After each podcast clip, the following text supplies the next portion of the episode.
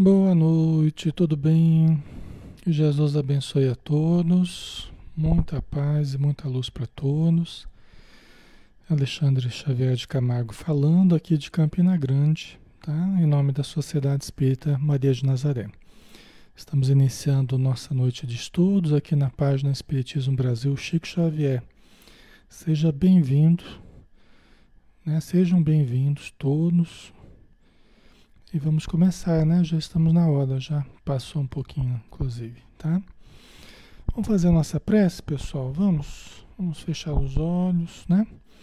E vamos pensar em Jesus, vamos mentalizar Jesus irradiando da sua luz para todos nós que necessitamos. Mestre querido, estamos muito felizes de poder estar juntos novamente entre amigos, entre irmãos, entre companheiros de jornada, que estamos na, na matéria, que estamos encarnados e também com os irmãos espirituais que estão nos dando amparo na vida espiritual, para que sejamos bem-sucedidos na nossa encarnação. Pedimos por eles e pedimos também pelos espíritos necessitados aqueles legados a nós pelo passado, pelos erros que cometemos, e aqueles que se ligam a nós pelo presente. São companheiros de jornada também, mas que se encontram necessitados. E em torno da doutrina espírita, em torno de Jesus, em torno da espiritualidade, dos estudos, também estão conosco para também melhorarem. Obrigado por tudo, Senhor. Envolva todos os lares, todos os nossos irmãos e irmãs que estão conosco. E que o teu amor preencha os nossos corações. Que assim seja. Muito bem, pessoal. Tudo bem? Vamos dar continuidade ao nosso estudo, né? Hoje do livro Trilhas da Libertação, né? 22 segundo estudo é, o médium Divaldo Pereira Franco, que recebeu o livro, o espírito Manuel Filomeno de Miranda, né? Manuel Filomeno de Miranda que escreve muitos livros sobre obsessão espiritual, é um especialista, né? No tema, e esse livro não foge à regra, né? É um estudo sobre obsessão. Tá? Nós estamos ainda introduzindo o assunto, é que é tanta informação, né? Que a gente tem que ir devagarzinho digerindo as informações aí, tá bom? Então vamos lá, vamos começar. Vamos dar continuidade, né? Nós estamos no capítulo 3, perspectivas novas, né? E nós vamos continuar. O, após a conversa entre o, o Manuel Filomeno de Miranda e o Petitinga, né? Então ainda a gente tem algumas, alguns questionamentos, algum, alguma, alguns conceitos que o que o Miranda coloca para a gente, né, a título de reflexão, né? Então ele fala assim, o terapeuta, nós paramos aqui, o terapeuta alarga então seus horizontes de ação e transita por diferentes métodos que se ampliam desde as experiências psicológicas às psicobiofísicas, aos acontecimentos ambientais, ecológicos, sociais, morais e econômicos, assim tornando-se um verdadeiro sacerdote do bem e não apenas um saneador de consequências. Né? Então, diante do, do, de uma perspectiva holística, né, integral, que considera aspectos materiais, mas considera aspectos espirituais também, né? É, ele está dizendo que o terapeuta ele alarga os seus horizontes, né? ele aprofunda a sua visão, ele amplia a sua, a sua visão, o seu campo de ação. Né? Por quê? Porque ele leva em conta as experiências psicológicas e as experiências psicobiofísicas. Né? A psicobiofísica, né, criada por, por Hernani Guimarães Andrade, que foi um pesquisador é, muito importante na doutrina espírita né, no Brasil. Eu conheci ele pessoalmente, né, tive oportunidade de conversar com ele certa vez. É, com ele e com Hermínio Miranda, né? Foi um momento assim muito legal, assim, né? De poder conversar com os dois, assim, né? De uma vez. E eram os, os dois maiores escritores que eu, que eu sempre gostei, né, na doutrina espírita é o Hermínio Miranda e o, e o Dr. Hernani Guimarães Andrade. Eu pude conversar com os dois, né? Então foi bem legal, né? Mas ele que criou o Instituto de Pesquisas Psicobiofísicas, né?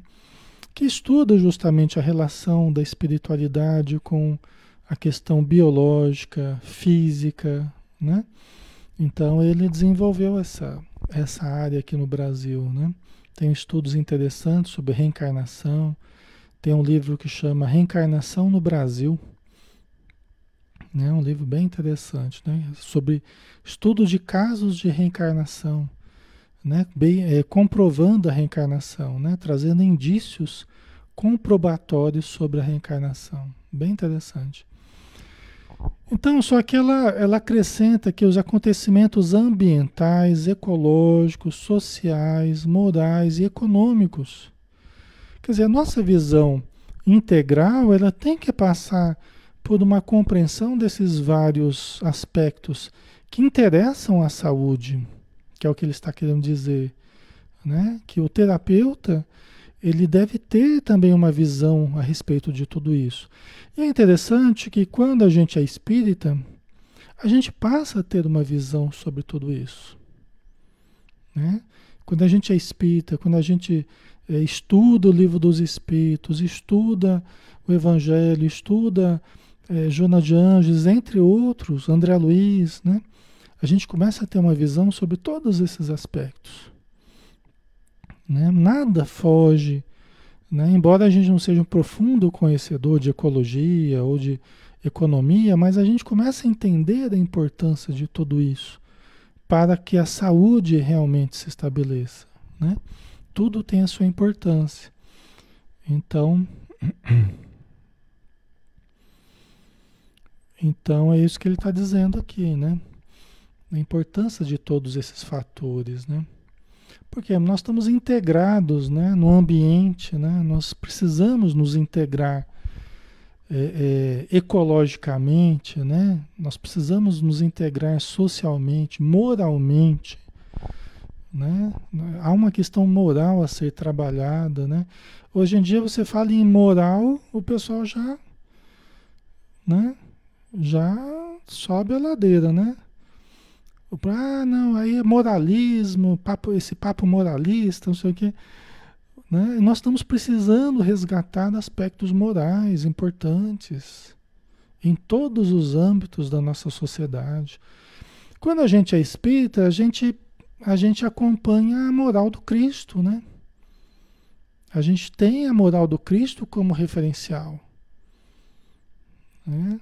E como terapeuta, eu continuo tendo a moral do Cristo como como, como essencial para o meu trabalho como terapeuta. Não para julgar ninguém, não para me sentir melhor do que ninguém, não para, né, mas para compreender, assim como Jesus compreendeu, né? Para ajudar, assim como Jesus ajudou, né? Para socorrer, para levantar, né? Quer dizer, a moral do Cristo, a gente ter um, um referencial ético para nós, né? Eu, como terapeuta, não, eu, eu preciso, eu, em primeiro lugar, eu preciso estar bem.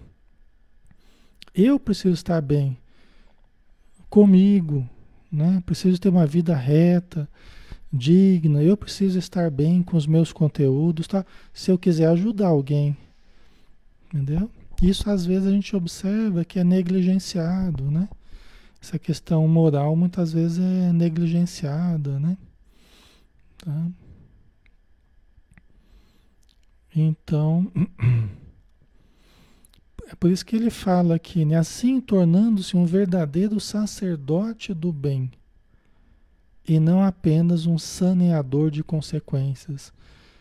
Por quê? Porque aí que está a diferença, né? Ou você vai nas causas geradoras dos problemas, ou você fica apenas é, é, tratando consequências. Você fica apenas tratando efeitos e não atinge as causas. As causas são morais. As causas são morais, né? Então, enquanto não houver um, um repensar dessa questão moral, né? E a gente ficar relativizando tudo, né? Enquanto não houver um repensar da nossa conduta moral em todos os campos, nós continuaremos apenas remediando situações, né? sem tratá-las de fato, sem transformá-las de fato. Né? Por isso que a proposta de Jesus, por isso que a proposta de Jesus não é a proposta de apenas de uma cura de fora, é a cura de dentro, é a reforma moral, é a mudança dos conceitos, né? É a mudança da atitude. E a proposta do Espiritismo é essa também. Inclusive, esse livro, Trilhas da Libertação, vai trabalhar muito essa questão. Né? Porque muita gente busca a cura de fora, né? Mas o, os espíritos, eles estão mais interessados na nossa cura de dentro. Em alguns casos, em algumas circunstâncias, há também a melhora de fora, até como, mudança, como reflexo da mudança de dentro, né? Mas não é o grande objetivo dos espíritos curarem os nossos corpos. O grande objetivo é ajudar a curar nossa alma. O corpo acaba sendo o reflexo da alma, tá? Isso é muito forte, né? Que a gente vê nesse livro aqui, o Trilhas da Libertação. Vai haver um questionamento bem interessante sobre isso, tá? Aí ele continua dizendo: sem o conhecimento do Espiritismo, difícil lhe será distinguir se uma enfermidade física resulta de uma indução obsessiva ou se uma alienação mental não é portadora de típica psicogênese. Né? O, que, que, ele, o que, que ele quer dizer com isso? Né?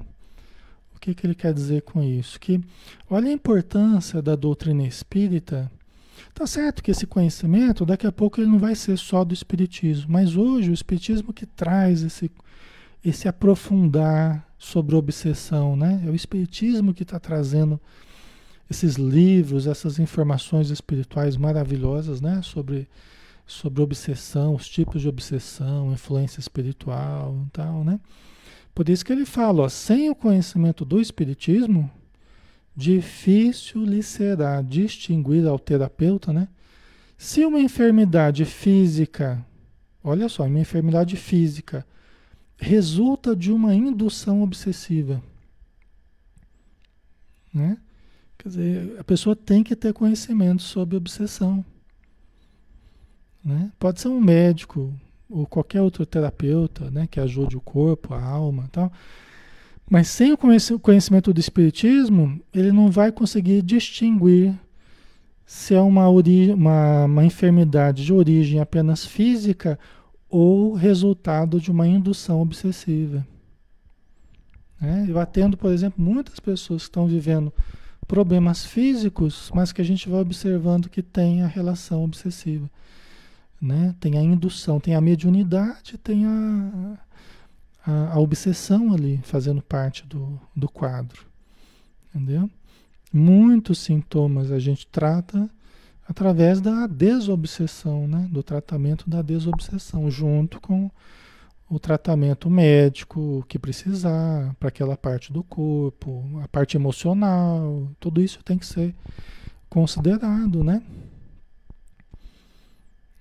Ok, pessoal?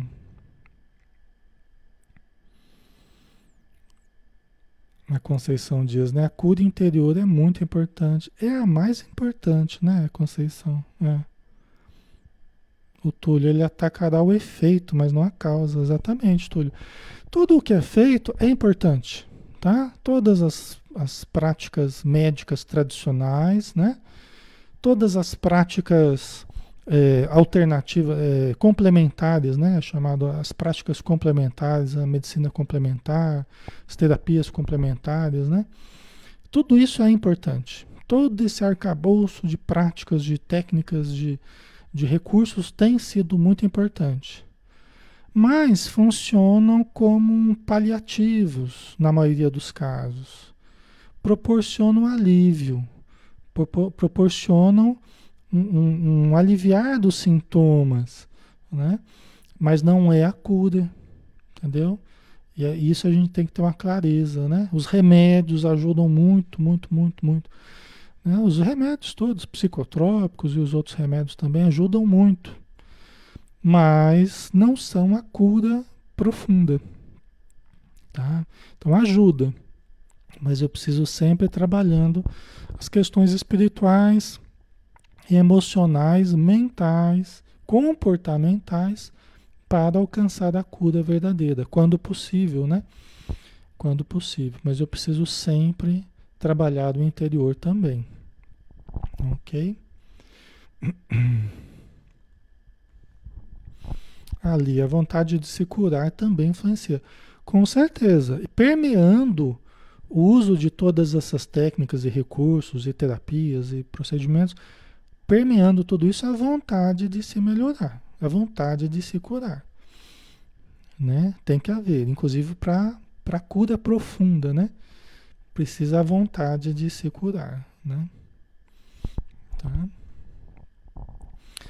Então ele fala que é difícil lhe será distinguir se uma enfermidade física resulta de uma indução obsessiva ou se uma alienação mental não é portadora de típica psicogênese, né?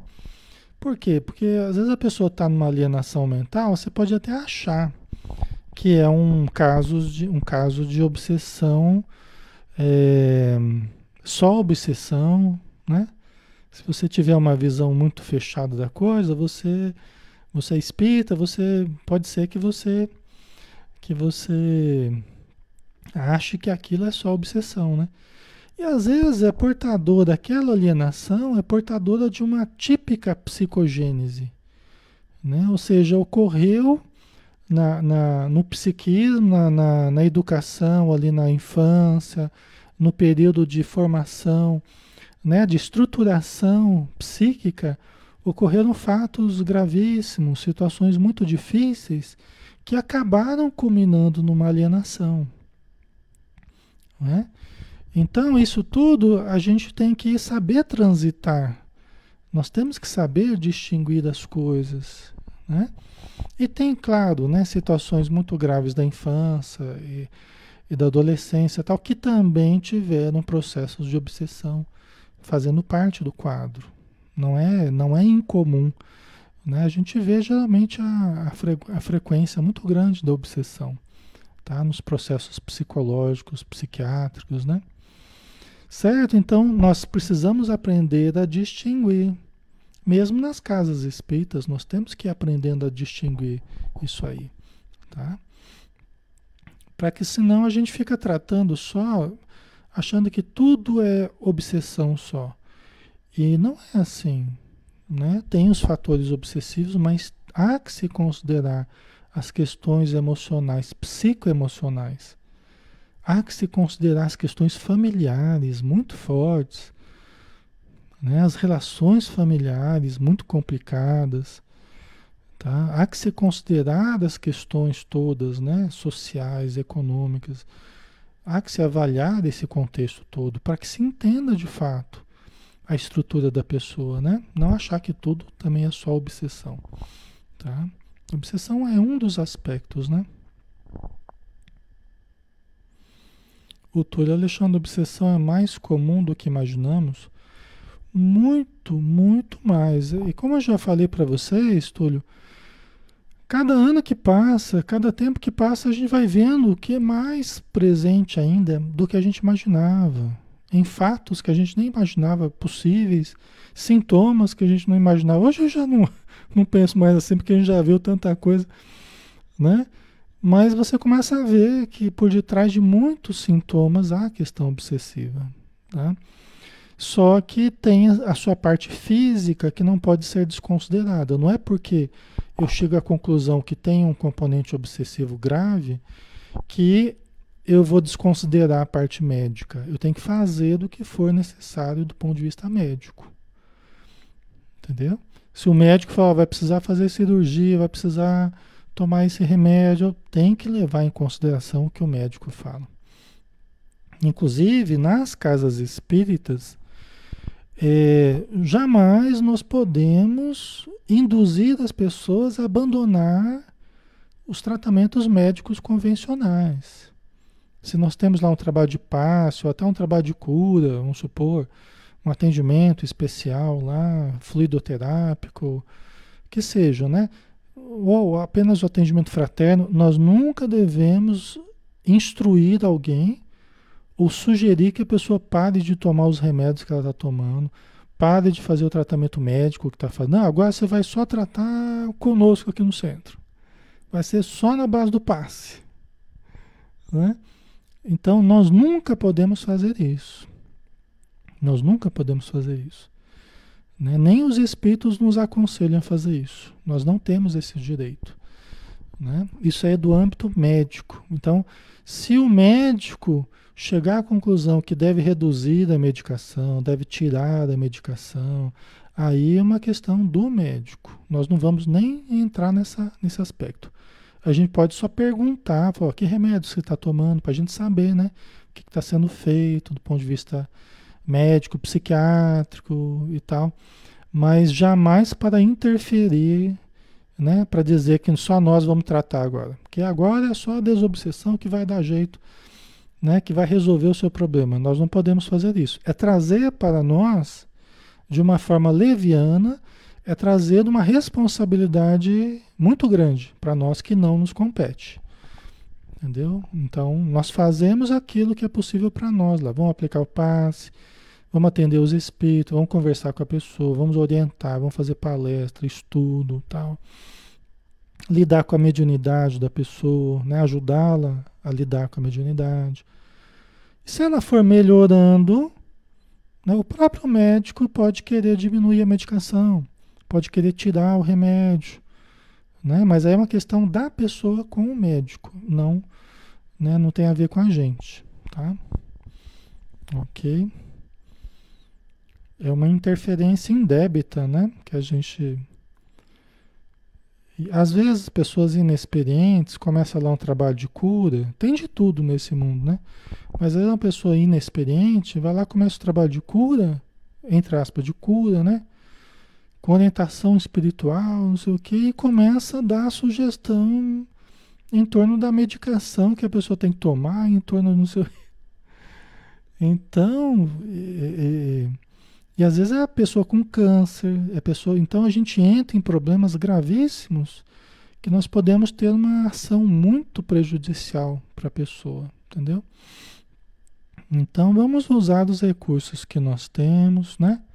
fazer a nossa parte, deixa que, o, que os médicos façam a parte deles, né? Sem, sem nós é, é, é, desprezarmos esse trabalho, né? Sem menosprezarmos, desqualificarmos. Não, de forma alguma, tá?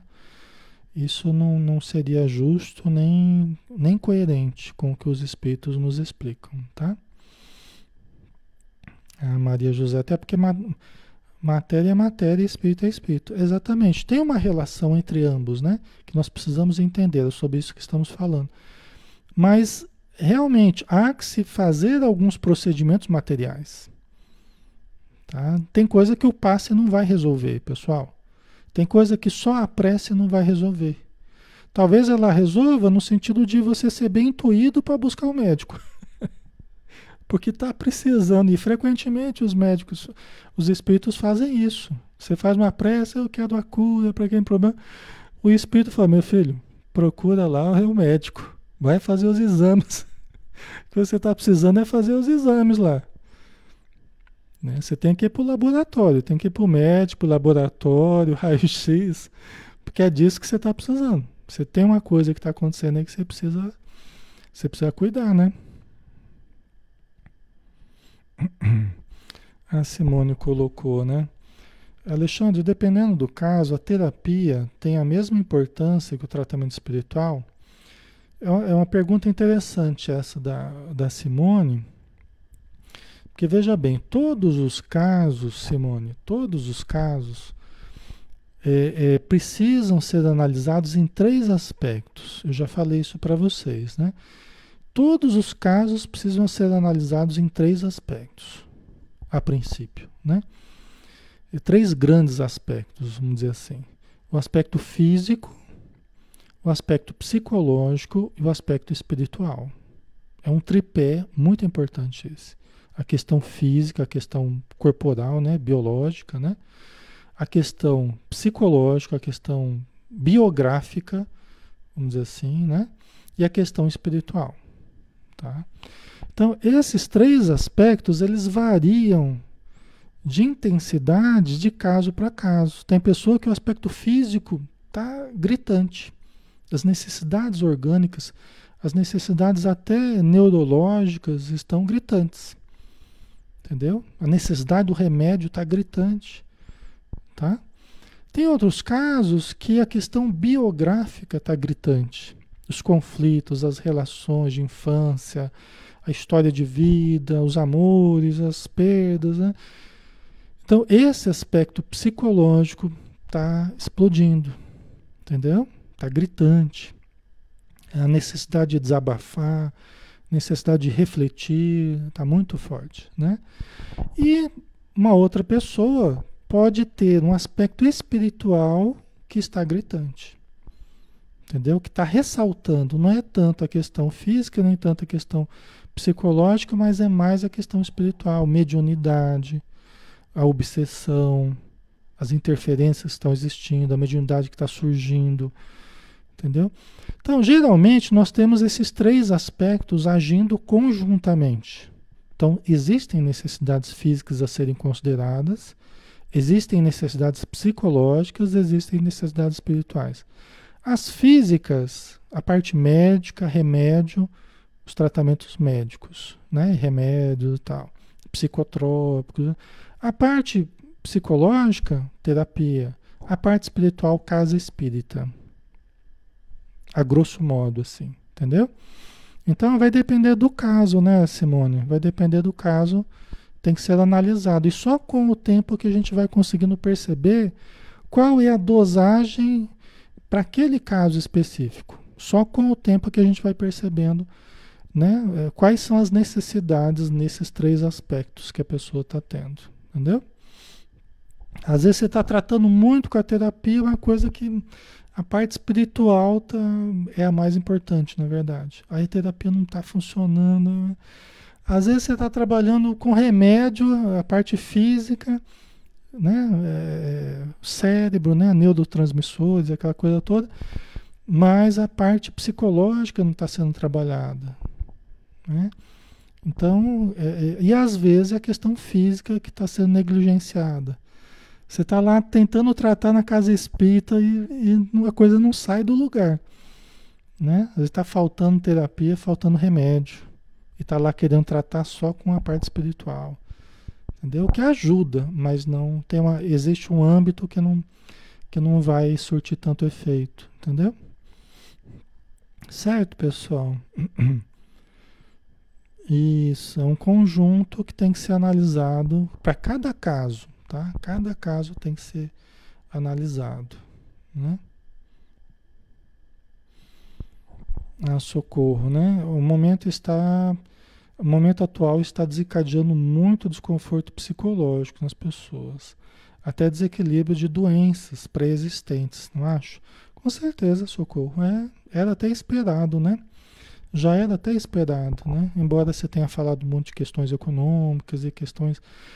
Mas talvez eu estava mais preocupado mesmo com a questão psicoemocional e espiritual, barra espiritual. Que os problemas realmente estão muito acerbos, né? A gente teve notícia de que houve um aumento de 60% nos suicídios. Eu tive essa informação de que houve um aumento de 60% dos casos de suicídios. Gente, é muita coisa. Entendeu? É muita coisa. Então a gente pode entender que o resultado final disso aí, né, um agravamento da coisa, é um dos, dos reflexos que a gente tem. É isso, né? Um aumento muito grande do, do, do suicídio. Tá? Então é, é, é bem o que a Socorro está falando ali, né? Ok? Por isso que a gente tem que ficar bem, né? Para ajudar quem está pior e para a gente mesmo se manter em pé, para também não, não, deixar os outros caírem, né? Para que a gente sirva também de um referencial para sustentar os outros também, que estão mais fragilizados às vezes, né? Então, vamos lá, né? O preconceito ancestral que separava a física da metafísica. Né? O preconceito ancestral, quer dizer, antigo, né? Que separava a física da metafísica. A medicina das terapias alternativas, hoje chamado de terapias complementares, né? E das doutrinas psíquicas em geral. E da medicina e da espírita em particular cedendo lugar a um perfeito entrelaçamento para a identificação correta do, do homem e suas necessidades, assim como dos melhores processos para a sua promoção, o seu equilíbrio humano, espiritual, social. Né? Vocês entendem, pessoal? Então, é algo que vem de, do passado, algo que vem, essa dicotomia cartesiana essa dicotomia espírito-matéria, separação espírito-matéria, né? espírito-corpo, né? É, isso aí vem de séculos, né? Então hoje a gente está vivendo a integração disso aí, né? A integração, a metafísica, os aspectos metafísicos além da física, né? Uma física no sentido da espiritualidade, né? A medicina é, sendo beneficiada também de aspectos energéticos, de aspectos espirituais, tá? Eu sei que eu sei que está longe de, de nós vivenciarmos isso plenamente, né? De vivenciarmos isso de uma forma realmente integral. Nós estamos um pouco longe disso, né? É, mas já depende muito dos profissionais. Depende muito dos profissionais, né? Então, os médicos e demais né, psicólogos e, e terapeutas né, terem, desenvolverem essa visão mais integral. Né? Então, não, dá para a gente esperar que as ciências mudem de uma hora para outra sem que os profissionais mudem. Então, é um e outro que vai desenvolvendo esse pensamento. Que é espírita, que tem uma visão mais espiritual, pode não ser espírita, mas é simpatizante dessa visão holística, integrativa, dessa visão né, energética, isso tudo né, vai mudando devagarinho a face né, da, da saúde, né? Não é, pessoal? Mas depende de cada profissional, né? Tá? Nós vamos ter as ciências mudando como consequência de, da, da união dos profissionais, do modo de pensar dos profissionais, né? Hoje em dia ainda tem imperado uma ciência mais materialista, porque os seres humanos ainda estão muito materialistas, né? Em termos gerais, ainda estão muito materialistas. Então a gente precisa ir chamando né, o espiritualismo, chamando o transcendente né, para a nossa vida, para a nossa prática. Né? Hoje, hoje em dia, graças a Deus, né, como, como terapeuta transpessoal, é, a gente tem conseguido viver bastante essa integração, assim, sabe? Eu posso falar sobre isso, posso dar exemplos sobre isso, porque eu tenho vivido, né? Aliás, eu vivi isso desde o começo da minha prática de consultório, eu já, eu já vivo, até de antes, né? Mas é, profissionalmente a gente vem vivendo bastante intensamente essa integração, né? das questões psíquicas, né, com as questões espirituais, com mediunidade. A gente tem vivido muito isso, né? Os sintomas físicos com a questão obsessiva, né, mediúnica. Certo.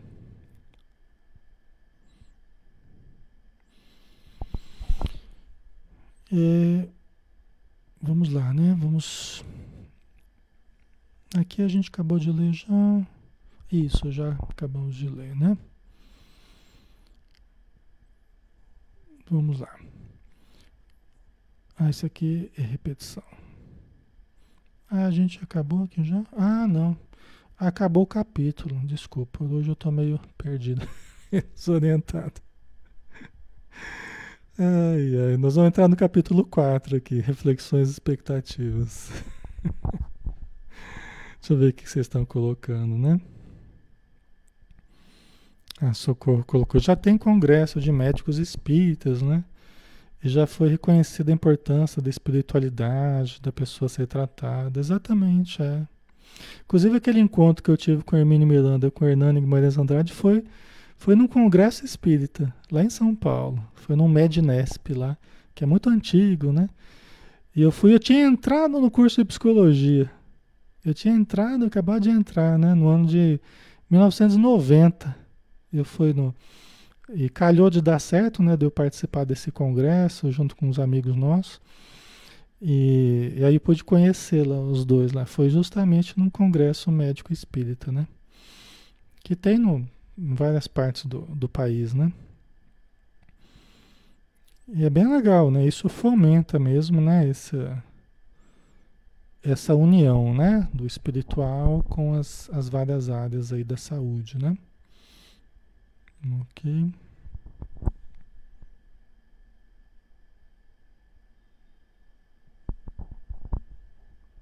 Então vamos lá, vamos continuar agora capítulo 4, né? Ok. No dia seguinte, à hora convencionada, Miranda seguiu com o Dr. Carneiro de Campos e outro companheiro até a cidade onde seria desenvolvido o trabalho para o qual o médico convidara. O Dr. Carneiro de Campos convidou o, o, o Miranda para participar de um caso que ele iria atender, né? um caso de obsessão grave e tal. Então eles foram para a cidade, então eles vieram do plano espiritual, né? de onde eles estavam, eles vieram para uma determinada cidade, aqui na matéria, para, para tratar desse caso. Né? Fernando, o novo companheiro que lhe foi apresentado pelo benfeitor, fora na terra dedicado médium pertencente às fileiras espiritistas.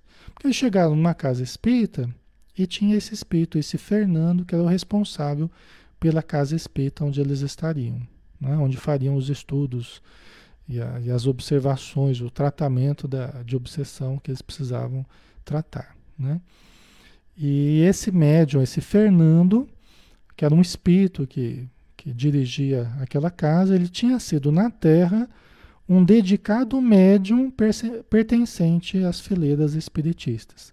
Ou seja, ele havia sido espírita e tinha sido médium é, espírita durante sua vida, né? a última encarnação. Durante algumas décadas, informou o médium, entreguei-me ao serviço da mediunidade curativa. Embora a psicofonia e a clarividência me fossem habituais. Tá? Então, olha só, o Fernando, né? Fernando ele tinha sido médium, pelo jeito aqui médium de cura, né? Devia ter algum, algum trabalho de atendimento às pessoas, tal, né? De ajuda, essa parte física, né? Mediunidade de cura. Embora a psicofonia, né? A psicofonia é a incorporação, tá, pessoal? A pessoa incorpora, né? Começa o espírito falar através de nós, né? Nós captamos o o pensamento do espírito e nós reproduzimos o que o espírito está falando. É o processo de psicofonia, tá? E a clarividência, né? Quer dizer, a capacidade de enxergar a, a, a, os espíritos, né? De ver os espíritos, até certas questões à distância também a pessoa consegue ver, tá? Eram habituais, eram coisas normais para ele, né? Vamos ver aqui a continuação. Por esse tempo, o preconceito contra o espiritismo e a mediunidade era muito forte.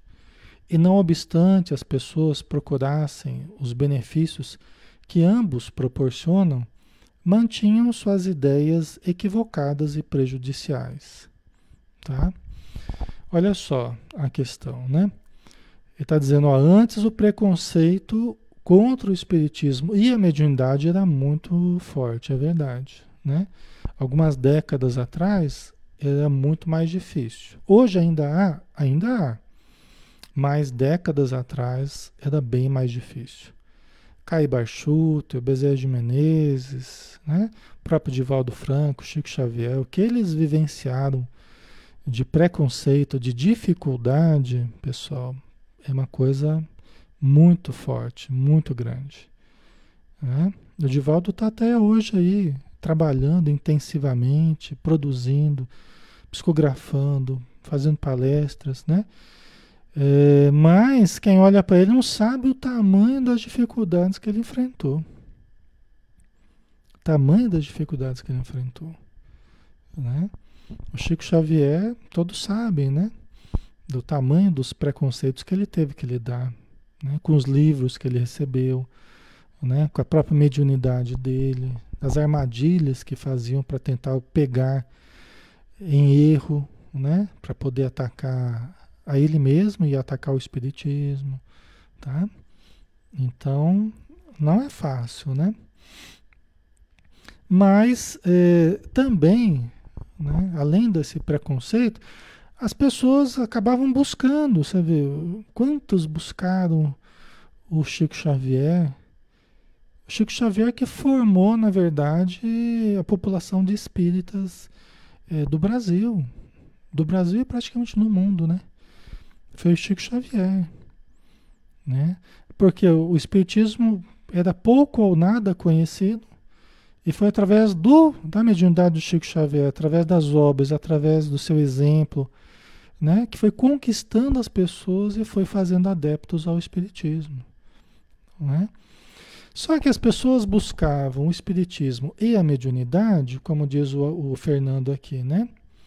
mas mantinham suas ideias equivocadas e prejudiciais. Muitas mantinham suas ideias equivocadas e prejudiciais. Assim como é hoje, muitas pessoas buscam o espiritismo, mas ao contato com o pensamento espírita, ao contato com os conceitos um pouco mais profundos do espiritismo, as pessoas não querem mudar do seu modo de pensar, do seu modo de agir. Elas querem apenas adaptar o espiritismo ao meu gosto, ao que me é conveniente, e não eu reformar a minha vida para realmente ser uma expressão de mais espiritualidade, de mais amor, de mais compreensão, né? Então, ainda hoje esse é o maior problema, né? Eu entro no espiritismo, né? quando entro no Espiritismo, é, mas o Espiritismo não entra em mim. Ele não vem a fazer parte de fato de uma mudança estrutural na minha vida. Né? É, acaba sendo, na verdade, apenas usado pelas pessoas, né? de uma forma utilitarista. Né? O Espiritismo para me servir. Eu quero o Espiritismo para me servir. Eu não quero o Espiritismo para eu servir a causa espírita. Vocês percebem a diferença? É lógico que muitos chegamos à doutrina espírita para nos servir, é, para buscar cura, para buscar desobsessão. É natural que seja assim. Sempre foi assim, né? É, mas ao longo do processo é natural também que a gente vá estudando, vá aprendendo a profundidade da doutrina espírita e a gente comece a incorporar em nós os seus preceitos, né? Que a gente comece a também dar algo de nós em gratidão àquilo que a gente recebeu, né?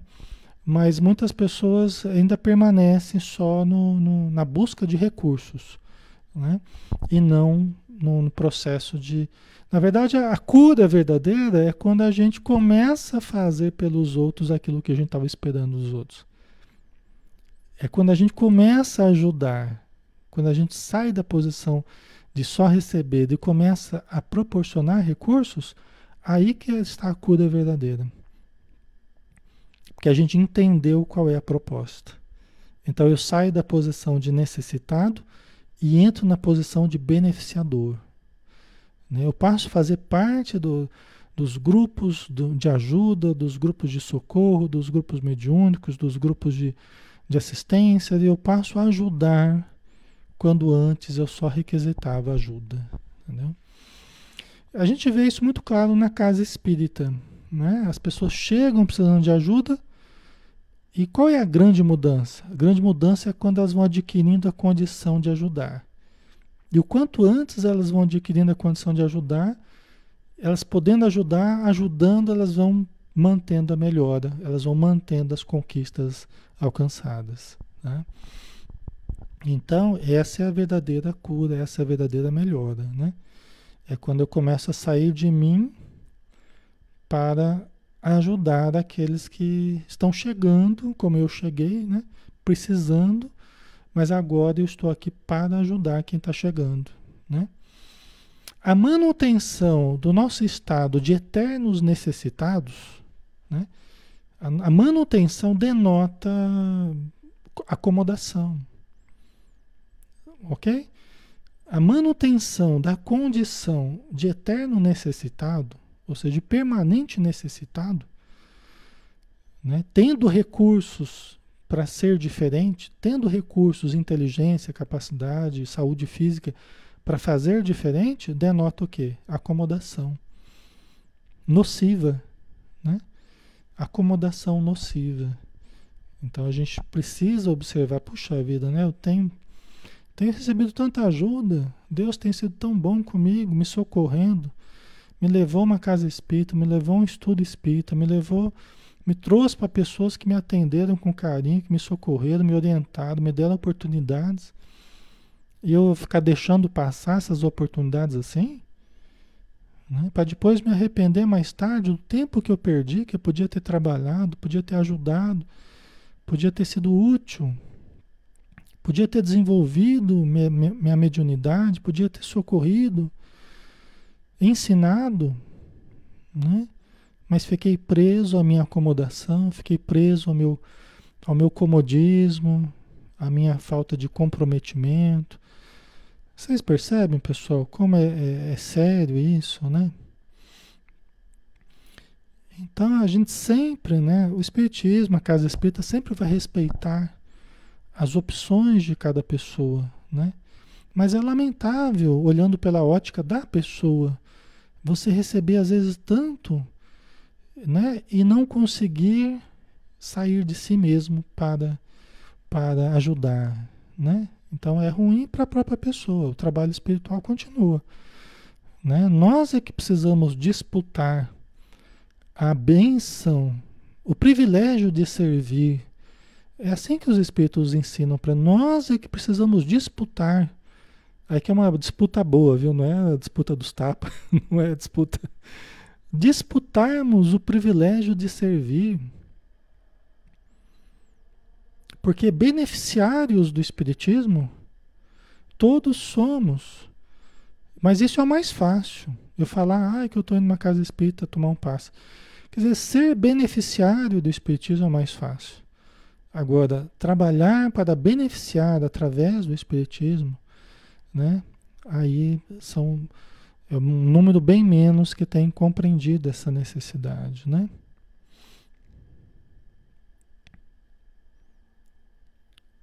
Ok. Certo. Vamos lá, deixa eu ver aqui.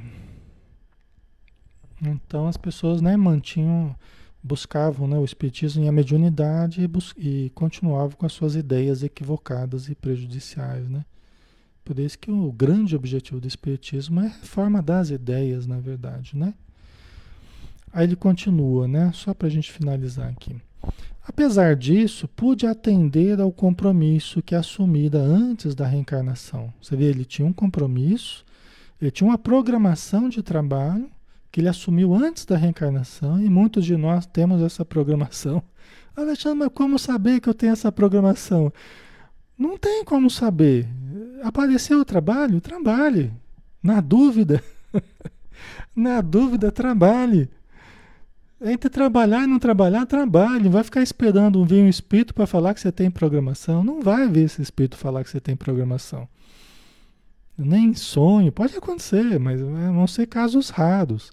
A maioria vai ter que chegar à conclusão: pô, eu estou aqui, vou trabalhar. A necessidade está aqui, né? uma vassoura que eu posso ajudar, é, é, é uma, um passe que eu posso aprender a aplicar, é uma água fluida que eu posso dar, né? uma limpeza que eu posso fazer, um prato de sopa que eu posso dar. O que, que eu posso fazer? Uma prece que eu posso aprender a fazer. Em que, que eu posso ajudar? Né? Então, o Fernando aqui ele tinha um compromisso antes dele reencarnar, né? E apesar das dificuldades, ele conseguiu atender né, ao, ao compromisso dele. Né? Aquela época, disse ele, as pessoas que se inclinavam à pesquisa mediúnica e ao estudo da doutrina espírita afeiçoavam-se a ambos os mistérios com espírito de dedicação. Tá vendo? Né? Naquela época, o Fernando falou, naquela época, as pessoas que se dedicavam à doutrina espírita, ao seu aspecto científico, né?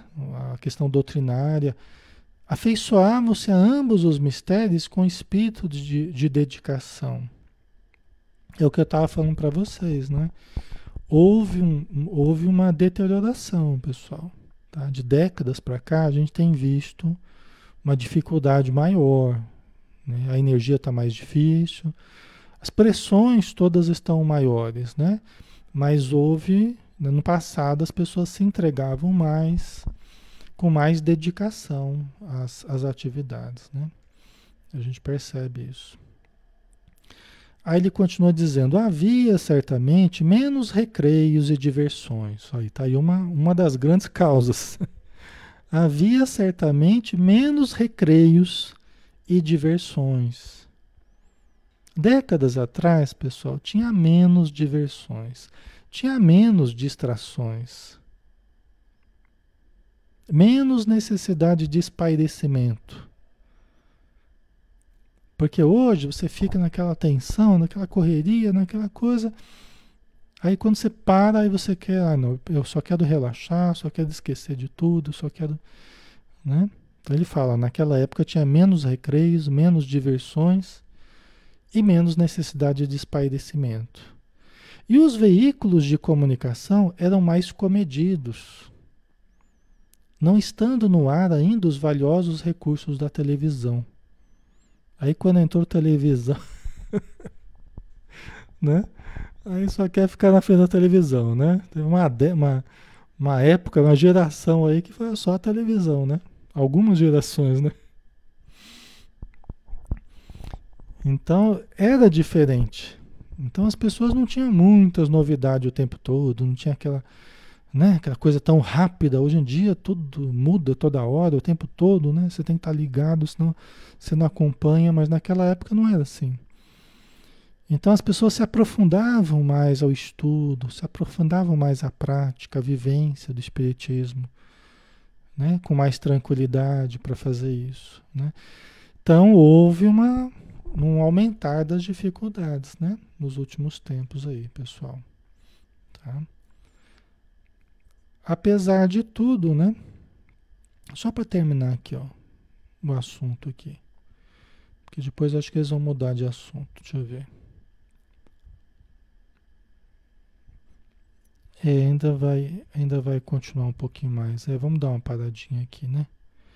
O nosso desafio, o nosso desafio hoje, apesar das dificuldades todas, continuar firmes no trabalho espiritual que estamos fazendo, ou que pretendemos fazer, ou que sentimos necessidade de fazer. Esse é o desafio. E não adianta a gente falar, ah, mas é que hoje está muito difícil, hoje está muito corrido. Não adianta a gente falar, gente, as nossas necessidades espirituais continuam. Aliás, elas estão maiores do que décadas atrás.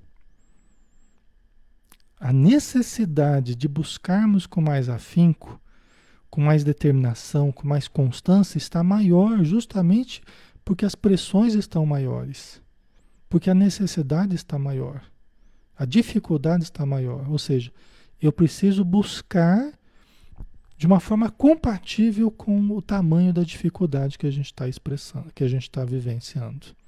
Entendeu? A Leila agora é a internet com as suas redes sociais. Mas pelo menos nós estamos fazendo um bom uso aqui, né, Leila? Pelo menos nós estamos usando bem aqui, né? Para falar de coisa boa, não estamos fazendo besteira aqui, então, né? Graças a Deus, né? Mas hoje a necessidade está maior, né, pessoal? A gente vê isso no livro no livro Obreiros da Vida Eterna, né? O espírito Telésforo, uma palestra que ele fala que o André Luiz assistiu, né?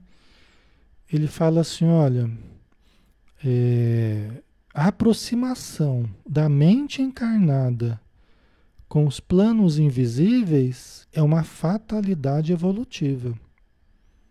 Ou seja, nós estamos nos aproximando cada vez mais das esferas invisíveis.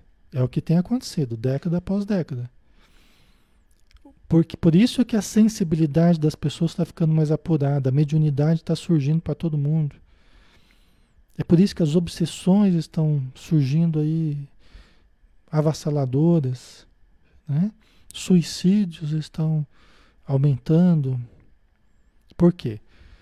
Diz o Telésforo, sanadas as necessidades do corpo, e hoje nós estamos fisicamente mais acomodados, fisicamente mais nutridos, até mais gordinhos do que no passado, né? Você pega uma fotografia de década de 40, 30, 50, era tudo pessoa fininho, né? Hoje em dia nós estamos tudo gordinho, né?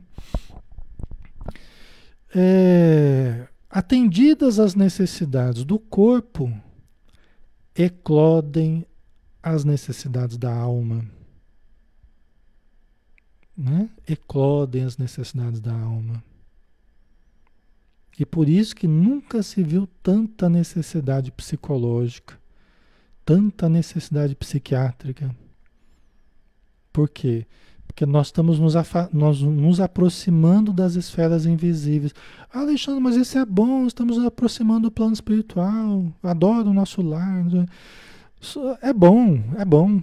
Né? A mediunidade está surgindo, é bom. Só que a primeira esfera que nós temos em torno do planeta é o umbral. Entendeu? Qual que é a questão? A primeira esfera que nós temos em torno, em torno de nós aqui são as regiões obscuras. Aí o Telésforo fala assim: e o ser humano não se preparou para estes momentos. O ser humano não se preparou convenientemente para o momento do agora. E é por isso que a gente vê tantas obsessões, tantos problemas surgindo. Ok? Por isso que a gente precisa se preparar. Conhecimento, exercício de amor, aprender a lidar com mediunidade, aprender a doutrinar espírito, aprender a conhecer mais sobre a vida espiritual. Entendeu? Não é brincadeira. Por isso tanta depressão, Lia. Exatamente. Ai, que medo, Rose. Fica com medo não. A gente tem que transformar né, esses estímulos em força motriz força de estudos, força de, né, de trabalho, força de autoconhecimento, né? Tá? Isso é muito sério, pessoal. É o momento do agora que a gente está vivendo. Isso porque o nosso sistema nervoso está amadurecendo. Lembra que a gente falava ontem do fluido vital, da energia mediúnica, né? Nosso, nosso, nosso, nosso equipamento psicofísico está amadurecendo. E faz parte, é uma fatalidade evolutiva, ou seja, fatalmente nós vamos evoluindo no sentido da transcendência. Nós vamos evoluindo no sentido do espiritual, do espírito. Não tem por onde, pessoal. Nós todos, acredite ou não, todo mundo, o planeta inteiro, todas as civilizações estão caminhando no sentido da transcendência. Entendeu? Nós temos que aprender a lidar com a transcendência. Certo? Muito bem, né, pessoal? Estamos na hora. Vamos finalizar então por hoje, né? Graças a Deus que nós estamos tendo essas informações, que os espíritos trazem essas informações, para que a gente não sofra os resultados disso sem informação nenhuma. Nós podemos remediar situações, podemos prevenir situações, podemos tratar, podemos melhorar, porque nós estamos tendo essas informações, né? Graças a Deus, né? Ok? Então vamos lá, vamos novamente fechar os olhos, buscarmos a elevação, lembrarmos que todos nós somos núcleos irradiantes de força, força psíquica, força mental, força vital, que nós absorvemos da vida e nós expressamos, irradiamos de nós os nossos próprios pensamentos que passarão a gravitar em torno de nós como as nossas criações, que pretendemos sejam, sejam boas, luminosas, como paisagens luminosas, quadros belíssimos, quadros de elevação, quadros de ajuda, quadros de amor, de paz, mentalizando positivamente, de forma otimista, mentalizando o nosso planeta rodeado de intensa luz, nossa cidade rodeada por intensa luz, nossa casa, nosso corpo, de modo que nós estejamos envoltos nessa luz que nós irradiamos. E para que todos que se acheguem perto de nós possam sentir, Senhor Jesus, a presença de Ti, a presença do Teu amor, da Tua paz, irradiados no nosso coração e na nossa mente. Obrigado, Senhor, por este momento, que possamos multiplicá-lo ao infinito, para estarmos sempre juntos, no tempo e no espaço, sempre aprendendo, sempre estudando, sempre buscando aplicar e buscando melhorar. E que a tua luz seja o nosso guia, seja o nosso norte a nos guiar na direção de Deus, nosso Pai. Obrigado por tudo e que assim seja. Ok, pessoal. Obrigado, tá? De novo aí pela presença, pelo carinho, pela amizade, né? Sempre muito gostoso. Muito bom estar com vocês, tá bom? Então amanhã a gente está junto aqui, tem o Paulo Estevam amanhã, amanhã às 20 horas, né? Venham participar também, tá bom? Um grande abraço e fiquem com Deus. Até mais.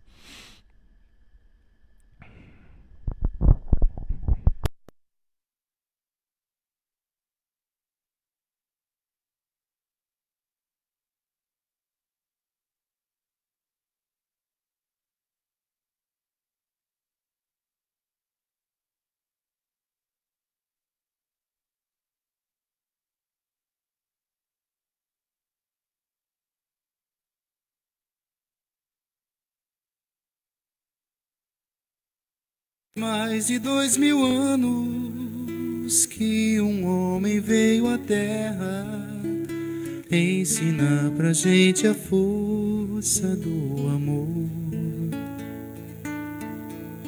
Infelizmente, o ser humano ainda continua em guerra. Quanto menos consciência, maior a dor. A gente colhe o que planta, disso ninguém vai fugir. Por isso é que não adianta, a gente não pode mais se omitir. Mais coragem, mais vontade, tá faltando, eu reconheço. Todos querem a verdade, mas no fundo ninguém quer pagar o preço. Já faz mais de dois mil anos que um homem veio à terra ensinar pra gente a força do amor. Infelizmente, o ser humano ainda continua em guerra. Quanto menos consciência, maior a dor. Mas um dia a gente vai finalmente compreender o amor que o nosso Pai tem por mim e por você. E esse amor vai ensinar o que a gente quer saber. Quem tem olhos para enxergar vai ver, vai ver.